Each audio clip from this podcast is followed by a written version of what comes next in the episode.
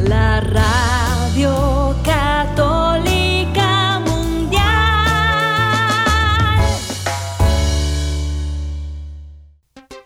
Y ahora en vivo, desde Lima, Perú, EWTN, Radio Católica Mundial, presenta Más que Noticias, un programa informativo que analiza desde una visión de la fe los acontecimientos sociales, políticos y económicos más importantes de Latinoamérica, el Vaticano y el mundo. Más que noticias, respuestas a las interrogantes de los temas más actuales y la manera correcta de interpretarlos a la luz de la fe. Vidas ejemplares, actualidad del Vaticano, defensa de la vida, apologética, doctrina social de la Iglesia, devociones, y mucho más. Esto es Más que Noticias. Comenzamos el programa. Y gracias por acompañarnos en su programa de noticias con enfoque católico más que noticias por Radio Católica Mundial. Nos encontramos a las 12 del mediodía hora de Miami de lunes a viernes estamos muy contentos de estar con ustedes donde sea que se encuentran en la gran familia de Radio Católica Mundial y EWTN. Soy Eddie Rodríguez Morel. También reciba mi saludo amigos, les habla Guillermo Montezuma. Qué alegría que nos volvamos a encontrar en este día en que la iglesia está recordando a este gran apóstol Santiago, este valiente, este vehemente, este atrevido de los apóstoles que simplemente nos hace pensar en esa alma que existe en España de tantas personas que generosamente entregan su vida por la causa de Cristo, inspirados en quién? En un apóstol que llegó a esas tierras, que fue sostenido por la Virgen María y que ha sido la causa por la cual nuestro continente está bañado de gente que ha entregado sus vidas, mártires como Santiago, nosotros vivimos aquí en el continente evangelizado por los españoles, pues los ecos de los hijos del trueno, de su palabra fuerte, valiente, generosa, piadosa, en amor a la Virgen. Un saludo para Archicofradía de Santiago Apóstol, un saludo para todos los españoles y también acá en nuestro continente, para la cantidad de personas que le tienen un fervor a este gigante de la fe. Y amigos, tenemos una nota que también nos habla de la misión de la iglesia. Una misión que es fecunda en la medida que nos entregamos a Dios. Somos fieles a Dios encarnado. Él es el Señor fiel, que habiendo asumido la naturaleza humana, se ha hecho uno de nosotros en todo menos el pecado, para decir que Él nos ha dado todo lo que Él es, cuerpo, sangre, alma y divinidad, y espera de nosotros que hagamos a menos lo mismo según el don de la vida que nos da en estos días con el fin de que Él sea conocido por nuestros contemporáneos. Burundi es un pequeño país en África Oriental que está experimentando un auge de vocaciones a la vida consagrada y el sacerdocio. Tenemos una entrevista eh, a François Marshall de Ayuda a la Iglesia Necesitada publicada por Infocatólica al respecto. Amigos, si nos preocupa China, no porque los chinos estén aquí en nuestro país haciendo negocios y caramba, tejiendo bastantes tentáculos de gran comercio, sino por el tema de la iglesia que se encuentra ahí en China, padeciendo, siendo perseguida y sobre los cuales no vemos ningún viso de un trato justo, y un trato armónico, libertad, quizá lo que podríamos ser la primera palabra que reclamaría un buen católico para sus eh, pares católicos, y cristianos en esta nación, pues tenemos que compartirles una nota que recogemos de, de, The Pillar sobre lo que está pasando en este vínculo que tiene eh, la Santa Sede con el gobierno chino y cuyo título es Cómo perdió en el acuerdo entre el Vaticano y China, pues la Santa Sede anunció el sábado 15 de julio que el Papa Francisco ha reconocido formalmente a Joseph Shen Bing como obispo de la diócesis de Shanghai. La medida se produce tres meses después de que las autoridades chinas anunciaran el traslado de Shen desde la diócesis de Haimen. Por otro lado, amigos, Robert Royal es el director de The Catholic Thing, un sitio web muy interesante con artículos que analizan el acontecer de la iglesia y, por supuesto, también otros aspectos de la vida espiritual, de cómo ser católico, justamente de valorar esta realidad católica que el Señor nos ha regalado. Una interesante nota con el título ¿Es el catolicismo inadecuado? Es lo que parece pensar Monseñor Fernández, el nuevo prefecto del Dicasterio para la Doctrina de la Fe, refiriéndose a Veritatis Splendor, dijo que era un gran documento, una maravilla, pero inadecuado para ayudar el desarrollo de la teología. ¿En verdad? O sea, un planteamiento que nos recuerda la fe católica de siempre es inadecuado, es que no hay que tener ningún tipo de criterio sobre cómo avanzar y llamar a eso el progreso, o sea, parece que el progreso en la mente del señor Fernández, de Monseñor Fernández, implica no tener criterios, excepto muy genéricos, para que pueda haber cualquier tipo de ideas, incluso contrarias a la fe, y eso se llama desarrollo. Muy interesante el, el análisis de Robert Royal que queremos compartir con ustedes hoy. Amigos, y tenemos unas notas interesantes y simplemente me, me, tomo la libertad de mencionar este titular que dice así, el cardenal Maradiaga, Maradiaga, este purpurado hondureño, ha remetido en una homilía el domingo pasado contra la ideología de género, de la que ha calificado como diabólica. Dice, la ideología de género está destinada a destruir las familias, metiéndoles ideas que son completamente diabólicas. Pero por otro lado encontramos a un sacerdote jesuita, es el padre James Martin, que tiene eh, la venia, tiene incluso espaldarazos desde la Santa Sede para que continúe su labor. Tenemos que compartirles esa nota del voto católico, Catholic Vote, sobre eh, la presencia de James Martin y el alcance que tiene y qué es lo que sigue pensando y qué es lo que siguen haciendo sus tentáculos para legitimar, normalizar al LGTBismo. Vamos a compartir esta interesante nota para que sigamos entendiendo qué hay dentro de la cabeza de James Martin y cuáles son sus afanes. Por otro lado, amigos, cinco puntos que hay que vigilar a diario para saber si estás o no en camino de la santidad. Son unas propuestas del sacerdote de origen indio, Joshan Rodríguez, invita a examinarse a fondo para poder estar equipados con todo el equipo de un buen soldado de Cristo en nuestros tiempos y así caminar en el camino de la santidad que nunca lo hacemos solos, sino con los que nos rodean. Amigos, ¿y quién no estaría interesadísimo en cómo hacemos para perfeccionar nuestros espacios de adoración, en las horas santas que podamos dedicarnos, porque quizá el momento en que más crecemos como cristianos, sin duda es nuestra obra de caridad, pero la obra de amor directamente hacia Dios en estos momentos especiales que dedicamos a orar como Cristo lo hizo, orar, pues tenemos algunos recursos y justamente tenemos tres consejos de Fulton Sheen que van a ayudarte a que puedas hacer estas cosas mucho mejor. Con estas notas y otras volvemos en breve. No se muevan de EWTN, Radio Católica Mundial. Enseguida regresamos con Más que Noticias.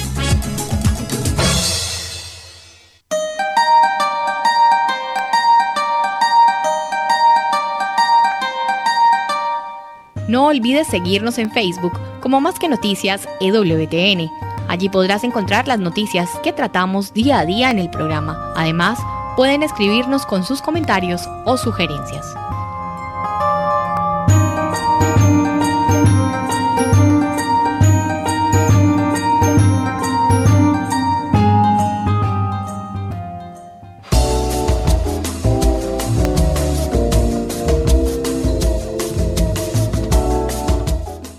Quieres estar informado de todas las noticias del acontecer de la iglesia y seguir el día a día del Papa Francisco, entra ya a la página web de Asiprensa www.asiprensa.com y podrás estar enterado de todo lo que sucede en la iglesia.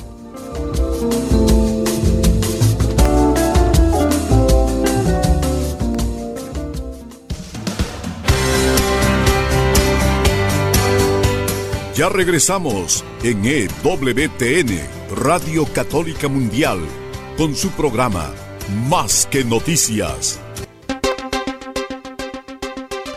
Cuando los seres humanos amamos de verdad a alguien o algo, estamos perfectamente dispuestos a pasar por dificultades, incluso ofrecerlas, y ni siquiera pensamos mucho en ellas porque amamos tanto a esa persona, a esas personas, ese objetivo, esa meta que nos parece poco el sacrificio en relación al amor que tenemos por ese objetivo, por esas personas. Y es así que la iglesia es indestructible, decía el Papa Emérito Benedicto XVI. Es indestructible en todos aquellos dispuestos a sufrir por el Evangelio, porque han encontrado la perla de gran valor y están dispuestos a pagar lo que sea por ella. Nos pasa a veces, uno ha tenido esa experiencia en la que de repente hay algo que le parece tan importante que está dispuesto a sacrificar muchas otras cosas y le parece poco justamente en comparación al valor que tiene aquello que adquiere a cambio de eso que sacrifica. Bueno, eso que sirva como marco para entender cómo cumplimos con nuestra misión en cada momento de la historia. Y en este momento de la historia también en África Central. Maxime François Marsal es el responsable en ayuda a la iglesia necesitada para proyectos en los países francófonos de África Central. Ahora acaba de regresar de un viaje de la República de Burundi, pequeño país del África Oriental que limita al norte con Ruanda, al oeste con la República Democrática del Congo y al sur y al este con Tanzania. La iglesia ahí no para de crecer. En la siguiente entrevista, Maxime François Marshall habla de la situación de Burundi y de la contribución de ayuda a la iglesia necesitada al desarrollo de la iglesia burundesa. Esta nota la tomamos de Infocatólica. Le preguntan, ¿cómo describiría Burundi? Y dijo, sí, Burundi es un país sin salida al mar, situado en la región de los Grandes Lagos desde hace al menos cinco siglos. Los pueblos Tuá, Hutu y Tutsi conviven en el territorio del actual Burundi. La frontera entre estos grupos étnicos es muy difusa, ya que comparten la misma lengua y la misma religión y además tienen costumbres similares. Sin embargo, Burundi tiene un pasado muy doloroso, plagado de masacres, asesinatos, conflictos y violencia. Le preguntan cuál es la situación religiosa en Burundi y responde así. El sentimiento religioso es muy fuerte en la sociedad burundesa y en general la libertad religiosa se respeta en el país. Los cristianos representan más del 90% de la sociedad y el cristianismo sigue creciendo. Sin embargo, y a pesar de ello, la fe cristiana no tiene raíces profundas en Burundi. Así, por ejemplo, han nacido muchos movimientos religiosos nuevos, pero esas comunidades suelen carecer de conocimientos sobre la vida religiosa y la fe cristiana en general, lo que supone un reto. La sociedad evangelizada hace apenas 125 años aún no ha abrazado en profundidad la fe cristiana, por lo que sigue viviendo de acuerdo a costumbres y tradiciones derivadas de las religiones indígenas. Le preguntan, ¿qué le ha llamado la atención de estas tradiciones religiosas? Burundi sigue muy apegado a sus raíces culturales. Así hasta el día de hoy temen a los muertos, pues creen que sus almas pueden influir en la vida de los vivos. Además en la liturgia también se introduce la danza ritual con el tambor real, la famosa tradición burundesa inscrita en la lista del Patrimonio Cultural Inmaterial de la UNESCO que simboliza la fertilidad, la regeneración y el respeto a la monarquía. En Burundi tocar el tambor es símbolo de reconocimiento por lo que no es raro que se coloquen los sagrarios sobre tambores. Cuando el presidente de Burundi visitó la Santa Sede, le regaló al Papa un tambor. Le preguntan, ¿cómo viven los cristianos su vida religiosa? Y responde así. A los cristianos les gusta reunirse en pequeños grupos para rezar y ayudarse mutuamente. Con el paso del tiempo, estos grupos de oración se convierten en comunidades mayores que deciden que necesitan un lugar de culto, a lo que construyen una iglesia con sus propias manos. Durante mi viaje a Burundi visité una de esas iglesias construidas por los mismos fieles. Me ha inspirado mucho el hecho de que, aunque Burundi sea uno de los países más pobres del mundo, más del 80% de la población vive en la pobreza, sus gentes sean muy generosas, están muy comprometidas con la iglesia y hábitas de experiencias religiosas que cambien su vida cotidiana. Le preguntan, ¿qué alcance tiene la misión de la Iglesia Católica en Burundi Dos tercios de los cristianos burundeses se identifican como católicos. Burundi se divide en ocho diócesis, dos de las cuales están vacantes, no obispo. El país cuenta con cuatro seminarios mayores y actualmente se están construyendo uno más en la diócesis de Burbanza con la ayuda de ayuda a la iglesia necesitada. En los últimos años Burundi ha experimentado un auge de vocaciones a la vida consagrada, al sacerdocio, por lo que hay un gran número de solicitudes de ingresos a los seminarios. Este número aumenta año tras año. Sin embargo, debido a la mala situación económica, los seminarios no pueden aceptar a todos los candidatos, por lo que el número de nuevos solicitantes se limita a 13. Varias congregaciones femeninas ejercen con éxito su ministerio en Burundi. La primera congregación femenina local, las Hermanas de Bene Teresia, ya se ha convertido en congregación con derecho pontificio. Le preguntan a nivel pastoral cuáles cree que son los principales retos del país y responde, desde que Burundi obtuvo la independencia en 1962, se han producido tres genocidios como consecuencia de violentos conflictos entre los Hutus y los Tutsis. En marzo del 2022, durante su visita al Papa Francisco en el Vaticano, el presidente de la República de Burundi, Evaris Nadeshimie, admitió que la Iglesia Católica ha desempeñado un papel importante en el proceso de paz y reconciliación del pueblo burundés y que como consecuencia de estos esfuerzos se ha instaurado una frágil paz. El futuro previsible de la libertad religiosa no ha cambiado, pero las tensiones internas y las circunstancias externas corren el riesgo de afectar a todos los derechos humanos. ¿Cuál es la contribución de ayuda a la iglesia necesitada a la vida del país? Y responde así, en los últimos 10 años, Ayuda a la Iglesia Necesitada ha contribuido a más de 200 proyectos en Burundi, centrándose especialmente en la formación de sacerdotes, religiosas y catequistas, así como en el apoyo de diversas actividades pastorales. Este compromiso se mantendrá en el futuro. Sin embargo, actualmente se cierne sobre el país una creciente amenaza de violencia por motivos políticos, en Burundi hay un clima de desconfianza generalizado incluso entre amigos y familiares. Nuestra acción tiene por objetivo difundir la buena nueva en el corazón de la gente para que puedan resistirse a la tentación de la violencia. Amigos, ¿qué resumen para más bueno de lo que está viviendo esta nación creciente en vocaciones y sin duda debemos de grabar su nombre para suplicar por esa iglesia joven que necesita nuestro apoyo y también nosotros necesitamos del buen ejemplo porque la experiencia de vida cristiana no es simplemente que cada quien vive su historia cristiana y nadie sabe más qué rezas, qué horas, qué pides, sino que se juntan ellos para orar en comunidad y es así que deciden levantar sus templos. Hay una realidad de pobreza, pero en medio de esa pobreza también existe generosidad, amigos, una generosidad que está dando como frutos que hayan sacerdotes o vocaciones al sacerdocio y a la vida religiosa. Andotemos la vez que podamos a hacer un tipo de aporte económico, ayuda a la iglesia necesitada para los proyectos de Burundi y tengámosla en nuestra mente para orar por esta nación que es joven en la fe.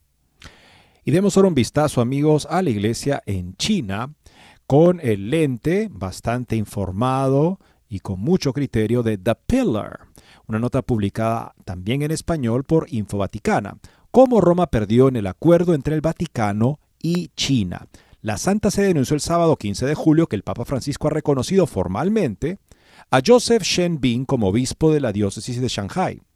La medida se produce tres meses después de que las autoridades chinas anunciaran el traslado de Shen desde la diócesis de Aimen. El reconocimiento del Vaticano es el último reconocimiento por parte de Roma de una medida canónicamente ilegal de la Asociación Patriótica Católica China, controlada por el Partido Comunista, que ejerce un control cada vez más unilateral sobre los nombramientos episcopales en el país, incluso desde la firma de un acuerdo en 2018 entre la Santa Sede y Pekín. Ese acuerdo pretendía unificar la jerarquía promovida por el Estado con Roma y regularizar el estatus de la Iglesia Católica clandestina en el país. El anuncio del sábado del Vaticano sobre el nombramiento papal de Shen para Shanghai fue acompañado de una entrevista con el cardenal Pietro Parolin, secretario de Estado del Vaticano, explicando la decisión. Aunque Parolin trató de enmarcar la decisión sobre Shen en términos positivos, el cardenal admitió la situación descontrolada de la Iglesia en China y la mínima participación de Roma en su gobierno. Reconociendo la complicada situación y el relativamente débil poder de influencia diplomático de la Santa Sede en la mesa de negociaciones, Parolín también estableció una serie de objetivos para reforzar los lazos entre el Vaticano y China en el proceso de nombramientos, pero ¿son esos objetivos realmente un medio para resucitar la participación del Vaticano en los nombramientos episcopales chinos o en realidad telegrafían una serie de nuevas concesiones de Roma hacia Pekín? Ignorando el consenso. El obispo Shen tomó posesión de la diócesis de Shanghai de forma ilícita en abril, tras transferirse a la sede desde la diócesis de Aimen con el respaldo del Estado.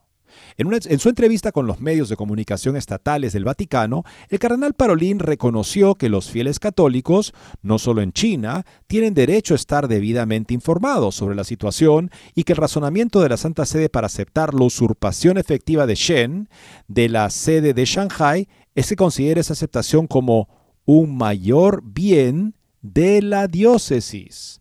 Aunque Parolín elogió a Shen, a quien calificó como un pastor estimado, caracterización que incluso los críticos locales de su nombramiento han admitido, el cardenal reconoció que la llegada de Shen a la diócesis forma parte de un patrón de nombramientos que parece despreciar el espíritu de diálogo y colaboración establecido entre el Vaticano y la parte china a lo largo de los años y al que se hace referencia en el acuerdo Vaticano-China.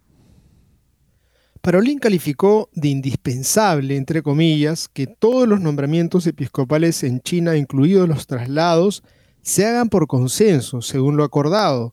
Pero, como parece reconocer el cardenal, la realidad es que Pekín ha ignorado sistemáticamente ese consenso. Desde la entrada en vigor del acuerdo, las autoridades chinas han nombrado a varios obispos para sedes en la China continental sin la aparente aprobación del Vaticano, y lo que es aún más preocupante para el Vaticano y más problemático desde una perspectiva canónica, Pekín ha llegado incluso a crear sus propias diócesis, al margen del reconocimiento de la Iglesia y a suprimir, de hecho, otras erigidas por la Santa Sede. Aunque el Vaticano aún no ha aceptado formalmente la creación de la diócesis de Yangtze, Parolin predijo en su entrevista una solución justa y sabia a su debido tiempo, pero dado que la usurpación de la diócesis de Shanghai por Shen ha sido aceptada en nombre del mayor bien de la diócesis y que el Vaticano nunca ha convencido a Pekín para dar marcha atrás en un nombramiento ilegal, parece solo cuestión de tiempo que Roma ceda también a la realidad sobre el terreno. Parolín calificó la continuación del diálogo entre el Vaticano y China como un camino más bien obligatorio, al tiempo que expresó su esperanza de que una comunicación más fluida y fructífera pueda evitar situaciones discordantes que creen desacuerdos y malentendidos. Los desacuerdos han surgido, y probablemente seguirán surgiendo, pero el consenso casi universal entre los católicos en China y en la Secretaría de Estado del Vaticano parece ser que, lejos de malentendidos, la posición de Pekín es totalmente clara, que puede y seguirá haciendo nombramientos episcopales unilaterales independientemente del texto del acuerdo que firmaron en 2018 y que han renovado dos veces desde entonces con la Santa Sede. De los fines a los medios. Al tiempo que se mostraba lo más franco y diplomático posible sobre el estado de las relaciones con China y la situación del controvertido y al parecer difunto en la práctica acuerdo de la Santa Sede con Pekín sobre el nombramiento de obispos de mutuo acuerdo, Parolín esbozó una serie de objetivos que según él fortalecerían las relaciones y ayudarían a evitar futuros desacuerdos. Entre ellos, según Vatican News, destacan la creación de una conferencia episcopal para China y la apertura de una oficina de enlace de la Santa Sede en China, medidas ambas que según el cardenal mejorarían la comunicación y la comunión entre los obispos chinos y el Santo Padre. Estas medidas, dijo Parolín, no solo favorecerían el diálogo con las autoridades civiles, sino que también contribuirían a la plena reconciliación dentro de la Iglesia china y a su camino hacia una deseable normalidad. El cardenal señaló a continuación que los católicos clandestinos del país siguen siendo tratados con recelo por el gobierno, a pesar de que, subrayó, desean sinceramente ser ciudadanos leales y ser respetados en su conciencia y en su fe. La persecución de los católicos clandestinos por parte del gobierno chino es una realidad que el Vaticano, comprensiblemente, quiere mitigar en la medida de sus posibilidades. Y la mayoría de las personas familiarizadas con las presiones a las que se enfrentan los fieles locales pueden entender el continuo deseo del Vaticano de no insistir en que se puede ser un católico fiel y un ciudadano leal.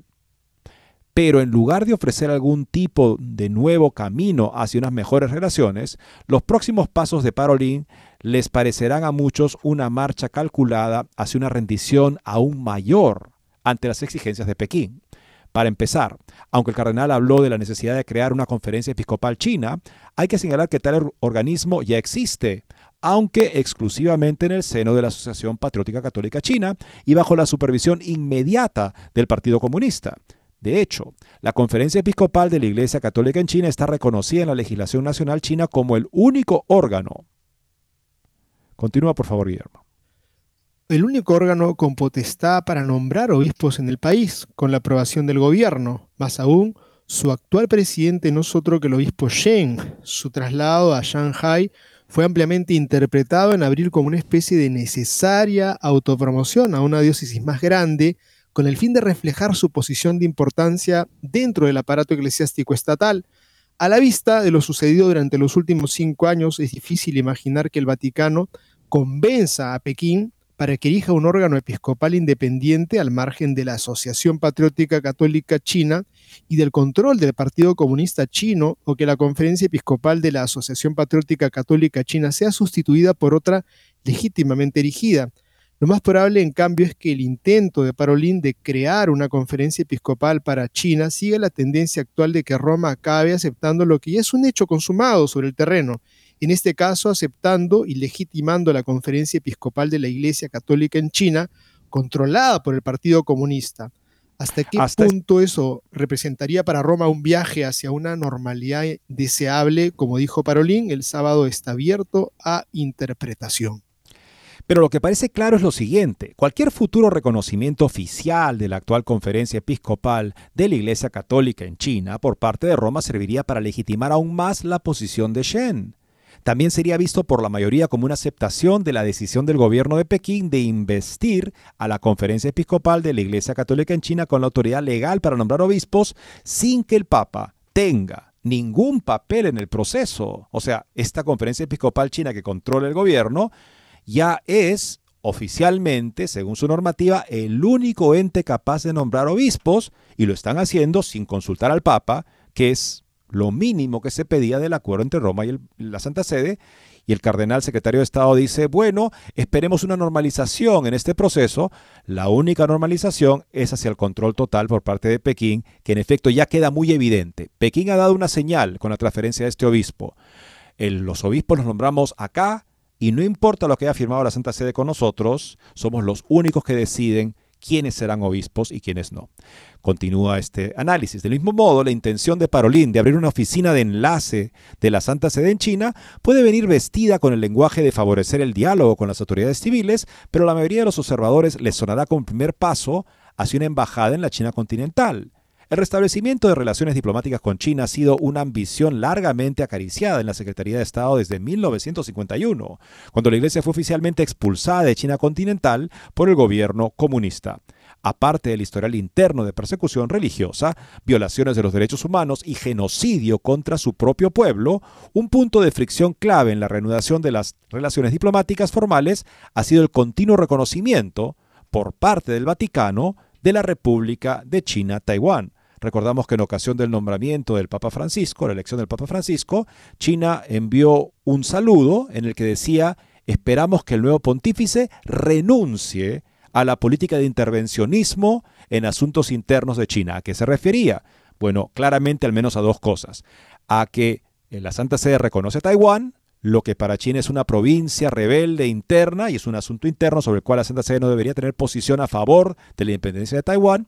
Y por otro lado también esta, este, esta expectativa de Roma de que todos los obispos de católicos en China estén en plena comunión de obediencia también con el Santo Padre, lo que evidentemente el nombramiento de Shen unilateralmente solo por parte del gobierno chino comunista deja claro que no existe de ninguna manera en la China en estos días.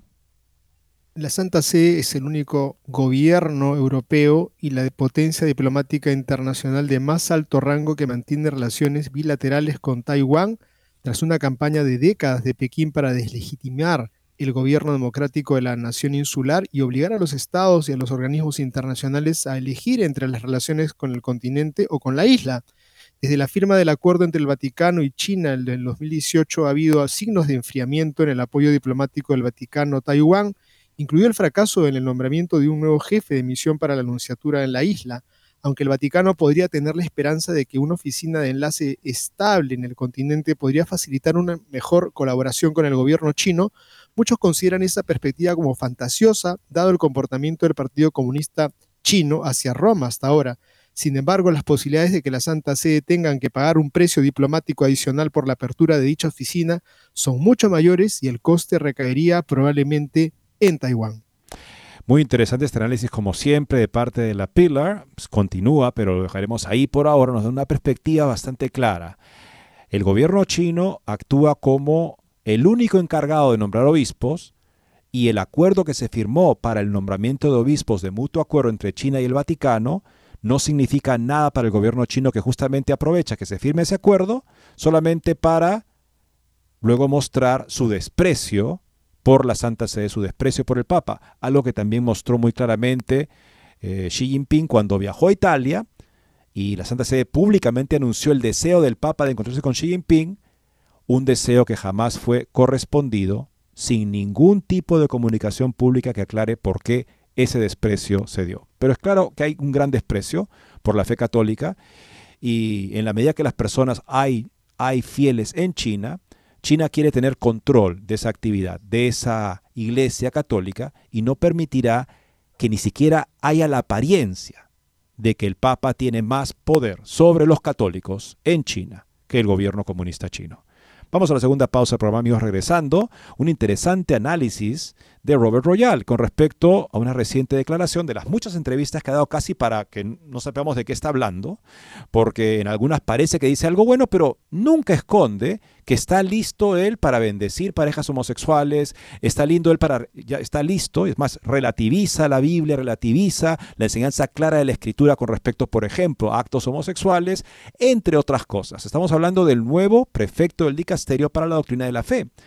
Robert Royal se detiene sobre una lamentable declaración que tuvo recientemente sobre la Veritatis Splendor y es capaz de analizarlo como para hacernos ver que una persona que piensa así, ciertamente no está calificada para una tarea tan importante de cuidar, de vigilar sobre la fe, que en efecto no es lo que pretende hacer ni Fernández ni el Papa en la carta que le escribió no pretende eso, lo que pretende es que promueva el diálogo, eh, promueva el pensamiento teológico, la reflexión teológica.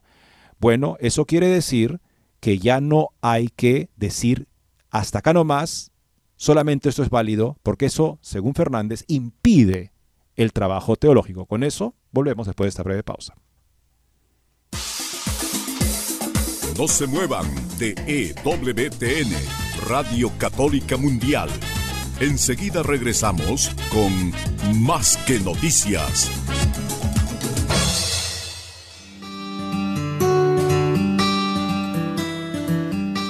En la página web de EWTN podrás encontrar los programas de EWTN Radio y Televisión.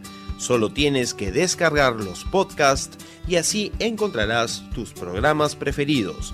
Recuerda en www.ewtn.com.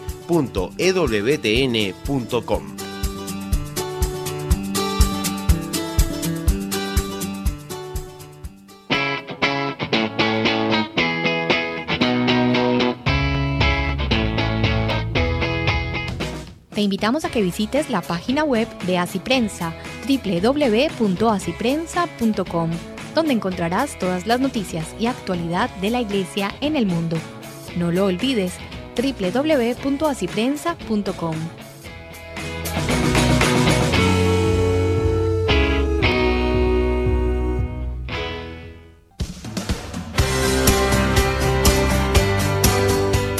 Ya regresamos en EWTN, Radio Católica Mundial, con su programa Más que Noticias. Para comunicarse en vivo con Más que Noticias, nos pueden llamar desde Estados Unidos al teléfono gratuito 1-866-398-6377 y desde cualquier parte del mundo al 205-271-2976. Fernández Monseñor Fernández está tomando cargo del Dicasterio para la Doctrina de la Fe, un dicasterio que históricamente ha servido para velar por la integridad de la doctrina católica. El Papa en su carta de nombramiento a Fernández, que fue publicada, y eso es muy extraño, le dice que él no espera de su dicasterio ese tipo de procesos contra posiciones sospechadas de estar en contra de la fe. Lo que él quiere es que promueva el diálogo, que promueva el trabajo teológico. Y es muy revelador lo que dice eh, Fernández cuando se le pregunta sobre Veritatis Splendor, el documento en el cual Juan Pablo II argumenta la verdad de la moral católica de todos los tiempos, de una manera novedosa en algunos argumentos, pero es la moral católica de todos los tiempos. Y dice Fernández que Nuevamente recuerdo que supuestamente su cargo en adelante no va a ser velar por la integridad de la doctrina católica, ni investigar errores contra la doctrina católica, sino más bien promover la reflexión teológica. Y lo que él dice es que Veritatis Splendor es un gran documento, pero es inadecuado porque al poner ciertos límites, de esa manera impide el desarrollo de la teología. Ah, o sea, decir, por ejemplo, Decir que hay una verdad que no puede ser negada sería, aparentemente, en la mente del nuevo prefecto del dicasterio, un impedimento para la misión misma del dicasterio, que ya no es custodiar la fe, el depósito de la fe, sino promover la reflexión teológica. Se dan cuenta cómo el planteamiento nuevo que vemos en esa carta del Papa para, para Fernández sirve de licencia para poder él, desde su dicasterio, atacar la doctrina. Lo analiza Robert Royal. Hay una antigua distinción filosófica sobre las condiciones que son necesarias, pero no suficientes para que algo sea verdadero. Se puede afirmar, por ejemplo, que la iglesia es un hospital de campaña y por eso es necesario que ella tenga la intención de cuidar a los heridos y moribundos, pero sin el conocimiento médico necesario también y en este escenario una comprensión completa y precisa de qué se trata la batalla, cómo y por qué se producen las bajas, no tendrá un curso de tratamiento adecuado. Esta distinción me vino a la mente al leer una entrevista reciente con el arzobispo y próximamente cardenal y jefe del dicasterio para la doctrina de la fe, Víctor Manuel Fernández, a quien se le preguntó directamente qué pensaba sobre la encíclica Veritatis Splendor de San Juan Pablo II, el esplendor de la verdad. Como sabrá, cualquiera que siga los asuntos católicos, esa encíclica buscaba con gran sofisticación y fuerza mostrar cómo las verdades que nos llegan a través de la razón y la revelación sustentan la libertad humana y los actos morales. Ninguna verdad sólida, ninguna verdad verdadera dignidad humana. La respuesta del arzobispo Fernández merece mucha atención en varios frentes, ya que ahora dirigirá la Oficina Doctrinal del Vaticano, y responde así. Veritatis Splendor es un gran documento, poderosamente sólido. Obviamente denota una preocupación particular, establecer ciertos límites. Por eso, no es el texto más adecuado para fomentar el desarrollo de la teología. De hecho, en las últimas décadas, ¿cuántos teólogos podemos nombrar con la talla de Ranner, Ratzinger, Congar o von Balthasar. Ni siquiera eso que llaman teología de la liberación tiene teólogos al nivel de Gustavo Gutiérrez. Algo ha salido mal. Cerramos la cita de Fernández, responde Royal. Excepto por la reverencia superficial inicial a un gran papa y santo reciente, el resto de su comentario es tan erróneo, obviamente y profundamente erróneo en formas que serían evidentes para cualquier estudiante de teología, de hecho, cualquier lector competente del texto, que es difícil creer que el Papa designó a un hombre con una perspectiva tan sesgada para ser prefecto del Dicasterio de Doctrina de la Fe. Para empezar, como se ha indicado anteriormente, la principal preocupación de Veritatis Splendor no es poner límites, una función legítima, por cierto, sino mostrar la necesidad de la plenitud de la verdad a varias cosas humanas cruciales, con ese fin, establece principios. De lo contrario, al igual que la incoherencia de nuestro materialismo cultural actualmente dominante, la Iglesia solo hará afirmaciones sobre la libertad y la dignidad humana sin ninguna base para ellas, e incluso antes de sumergirse profundamente en los principios filosóficos, teológicos y morales de la Veritatis Splendor, la visión de Fernández de la historia reciente de la teología es, para ser caritativo, inadecuada ¿Se debe realmente a las deficiencias de Veritatis Splendor que no hayan surgido grandes teólogos en las últimas décadas? La implicación es que los límites establecidos por Veritatis Splendor ha intimidado de alguna manera a las mentes teológicas que de otro modo serían atrevidas, pero ¿cómo así? Los departamentos de teología en los colegios y universidades católicas no se destacan exactamente por la ortodoxia servil, las presiones de los compañeros para adoptar una línea papal estricta o sucumbir a las supuestas amenazas de Roma. De hecho, organizaciones como la Sociedad Teológica Católica de América, pues son promotores confiables de personas LGBT, acogedoras, la ordenación de mujeres y el tipo de poder compartido que buscan los progresistas católicos. Si le resulta difícil de creer, mire el tema de la convención, salvación social, para la próxima convención de, esta, de este grupo, la Sociedad Teológica Católica de América, que entre algunos guiños a algunos conceptos tradicionales se enfoca más particularmente en esto y cita este, este, este anuncio. En la actualidad, un desafío efectivo al pecado social de nuestro tiempo, ya sea en forma de racismo, sexismo, heterosexismo, capacitismo, clasismo, antropocentrismo, colonialismo, etc., requiere una explicación de la salvación social de acuerdo con la preocupación de Dios por el orden social del mundo. En este sentido, la salvación social aborda el esfuerzo humano en curso para reconocer y resistir el pecado social. En otras palabras, para subvertir el mal estructural en aras de la supremacía y visibilidad del bien. Cierra la cita Robert Royal. Si tuviera la voluntad y el tiempo para perder, fácilmente podría confirmar que Veritatis Splendor, el Rottweiler de Dios, Benedicto XVI y la Congregación para la Doctrina de la Fe hicieron poco para limitar este tipo de cosas durante el último medio siglo. De hecho, el gremio teológico oficial se ha limitado a abrazar la cansada letanía habitual de panaceas seculares. El cardenal Müller ha confirmado que mientras dirigía la Congregación para la Doctrina de la Fe, había un expediente sobre el propio Fernández y sobre la base de la visión argentina de la historia católica reciente, no es de extrañar. Verdades como las de Veritatis Splendor ayudaron a derrotar a monstruos de la vida real como la antigua Unión República Soviética Socialista, la URSS. Ese es el pasado. ¿Qué hay del futuro? Cuando se le preguntó sobre su enfoque de la moralidad y el del Papa Francisco, Fernández afirmó, uno, la primacía absoluta de la gracia y la caridad en la teología moral católica. 2. La dignidad inalienable de cada persona humana y las consecuencias de ello. 3.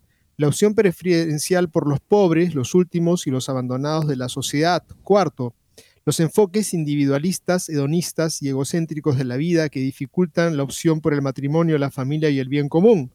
Pero tendríamos un mal comienzo si separásemos la moralidad de la teología. Aquí hay un bien, bien entendido que el mismo Veritatis Splendor afirmaría, pero sabemos que muchas posiciones heterodoxas y heterodoxas adyacentes se han abierto camino en las posiciones públicas de la Iglesia bajo la égida de la caridad y la dignidad humana, y permitió el catolicismo público destructivo de figuras como los Biden y Pelosi del mundo, como también hemos visto en el periodo previo al sínodo sobre la sinodalidad, las aplicaciones pastorales de la caridad y la dignidad humana a menudo se utilizan para corregir las insuficiencias, entre comillas, del catolicismo anterior sobre los LGTB y toda la panoplia de preocupaciones progresistas. Y esto sugiere que vamos a escuchar mucho más en los próximos días sobre cómo las formulaciones previas de la fe y moral no son tan incorrectas, una palabra dura, como inadecuadas. Ese desarrollo teológico, abusando de San Juan, San John Henry Newman, requiere reversiones absolutas, que la fe de los siglos no es hoy suficiente para nosotros. O sea, eso mismo, la fe que la iglesia siempre ha enseñado es inadecuada, no permite el diálogo, no permite el encuentro. Está clarísimo entonces por qué el cardenal Hollerich, relator general del sínodo sobre la sinodalidad, dice que él no tiene como misión, como relator general, enseñar la doctrina católica. ¿Por qué no se querrá enseñar la doctrina católica en ocasión de un caminar juntos como iglesia para escuchar la voz del Espíritu Santo, porque se considera que la doctrina católica es un impedimento para escuchar la voz del Espíritu Santo. La doctrina católica, si se presentara en ocasión de esta convocación para que las personas todas participen, si fuera presentada, inhibiría la expresión libre de errores contrarios a esa doctrina católica y por lo tanto hay que mejor ocultarla para que se convierta esto en todo menos que un anuncio del Evangelio. O si se quiere anunciar el Evangelio será de una manera muy genérica, de manera que cualquier persona que tenga posiciones en contra de doctrinas católicas específicas pueda sentir que nada es requerido, que no hay una conversión necesaria para que él pueda sentirse o ella pueda sentirse a pleno título un caminante juntos con los obispos, el Papa y el Sino de la Sinodalidad hacia un futuro en el cual no importará evidentemente en nuestra concepción de ser iglesia el anunciar el Evangelio, la plenitud de la verdad con todas sus particularidades. Y de esa manera no se está poniendo, se están poniendo un límite terrible siguiendo justamente acá el criterio de Fernández que dice que Veritas Esplendor pone límites, bueno, el límite que se está poniendo acá es el límite de no admitir la verdad. O sea, no limito, nuestra reunión no va a enseñar la verdad católica, dice Hollerich. Bueno, entonces es un límite tremendo, porque entonces lo que se está haciendo es que ya no traemos a la conversación de la misión de la iglesia en nuestros días la plenitud de la verdad que es necesaria para garantizar la auténtica libertad del ser humano. El concepto de libertad que tiene Fernández y de dignidad humana libre es un concepto en el cual la verdad es un impedimento que hay que silenciar porque limita la conversación. Yo creo que en verdad esto es un pronóstico, de repente hay muchas personas que dicen, bueno, dejémoslo ver cómo desempeña su cargo, ¿no? Pero una persona que te dice puertas abiertas al relativismo, puertas abiertas a lo que la gente y los teólogos que están en el mundo piensan porque tienen derecho y porque se les ha reprimido durante tanto tiempo y ahora es el momento de abrirles las puertas para que ellos puedan eh, difundir, reinar y promover todas sus mentiras, entonces eh, probablemente lo que ocurra es que puertas abiertas para aquellos que no son parte del redil, sino eh, son aquellos que están como lobos metidos, haciendo daño a la gente, porque están haciendo daño y lo han hecho. Y me pongo a pensar en aquellos que van a anunciar el Evangelio, para ellos sí no, para ellos sí no, porque ya han tenido mucho tiempo acá y por la, probablemente vaya a ocurrir que este el nuevo guardián de este espacio se convierta no en el que abre puertas a todos, sino que abre puertas únicamente a sus amigos. Eso es lo que humildemente podemos percibir por esta perspectiva y por esta aproximación que tiene a lo que es la verdad. Me parece que el que no va a poder entrar justamente a seguir anunciando el Evangelio es el mismo Cristo porque incomoda y miramos a alguien, amigos, que tiene bastantes eh, palmas y espaldarazos, es el padre James Martin. Esta nota de acá del Catholic Vote es la siguiente. América Media lanzó Outreach en el año 2022, una plataforma del Ministerio Católico LGBTQ, fundada personalmente por el, por el propio padre James Martin, la organización se ha visto involucrada en una serie de debates en su primer año criticando frecuentemente a los obispos norteamericanos y otros líderes católicos por su oposición al movimiento y al lobby LGBTQ.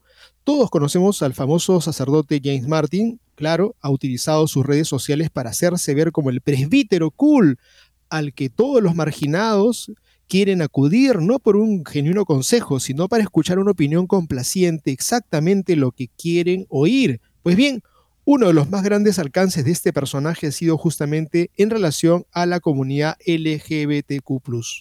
Sus artículos han resultado en una serie de desviaciones y materiales educativos que vale la pena analizar. Por ejemplo, Stefan Gertz escribió para Outreach, este grupo fundado por Martin, una pieza que sexualizaba el martirio de un santo. De acuerdo con las leyendas del siglo V, las primeras representaciones en el siglo VI en adelante nos muestran a Sebastián como un soldado anciano y digno, escribió Gertz. Entonces, ¿cómo este soldado santo inicialmente discreto se convirtió en un ícono para el deseo y la vida queer?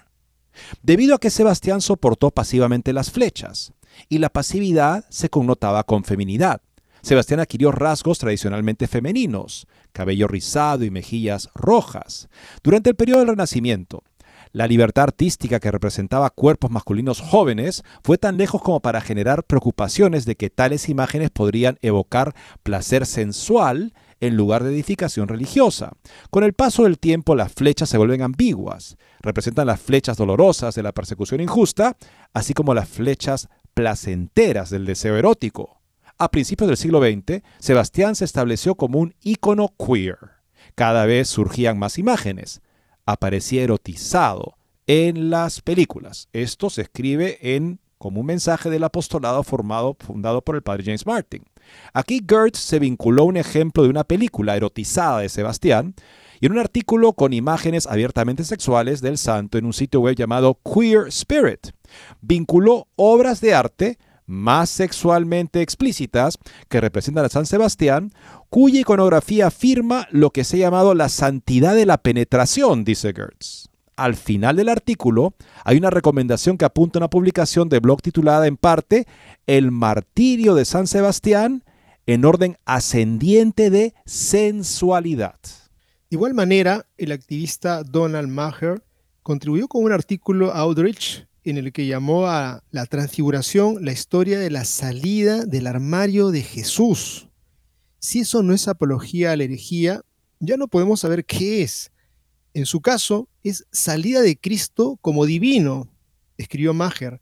En una historia del Evangelio podemos encontrar varios paralelos con las historias de salida del armario LGBTQ, con orientación y dirección no solo para los católicos homosexuales, sino también para las familias, los amigos y la iglesia, explica Maher. En primer lugar, este relato evangélico demuestra la preocupación de Jesús por revelar la verdad de su identidad a cuantos discípulos les diría y cuándo y dónde se los diría. entre los doce, Jesús lleva solo a tres a la cima de una montaña remota y aislada para revelar su divinidad. Asimismo, muchas personas LGBTQ también deben preguntarse a quién debo decírselo, dónde y cuándo.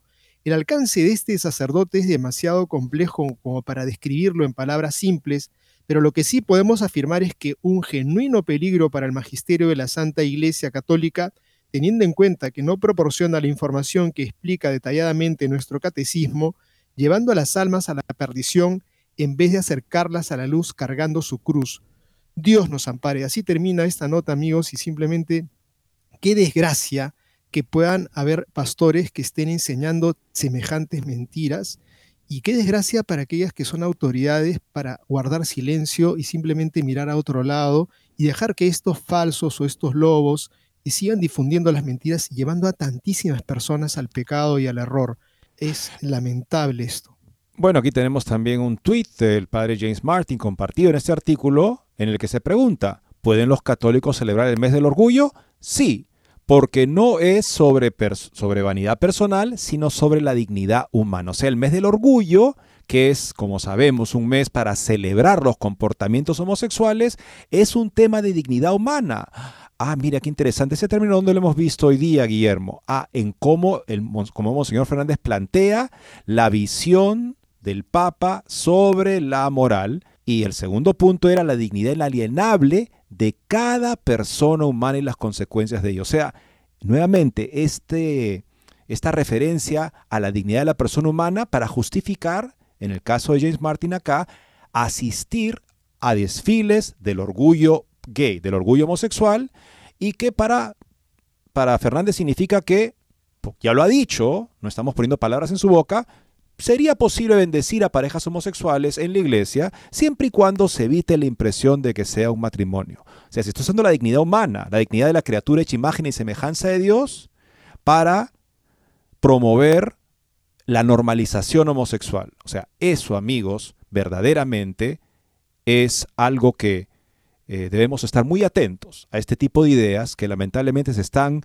promoviendo en el marco del sínodo de la sinodalidad. Bien amigos, llegamos al final del programa. Exhortarles sus oraciones por el JMJ que pronto también estará en vivo y también este sínodo de la sinodalidad para que aparezcan valientes pastores, campeones en la fe y que sean inspirados por este Santiago Apóstol, por quien rogamos por España y rogamos por todo nuestro continente, que brille el Evangelio en las vidas. Muchas gracias y Dios mediante, mañana nos volveremos a encontrar.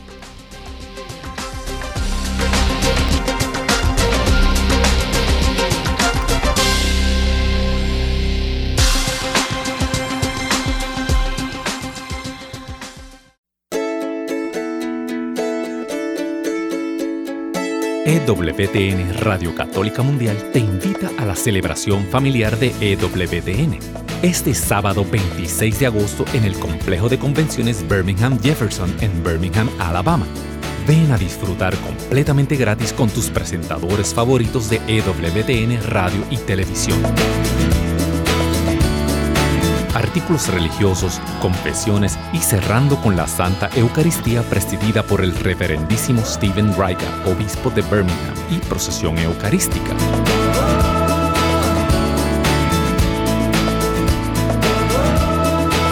Recuerda, este sábado 26 de agosto en el complejo de convenciones Birmingham Jefferson, ven a la celebración familiar de EWTN. Para registrarte y más información, ewtn.com y esta emisora.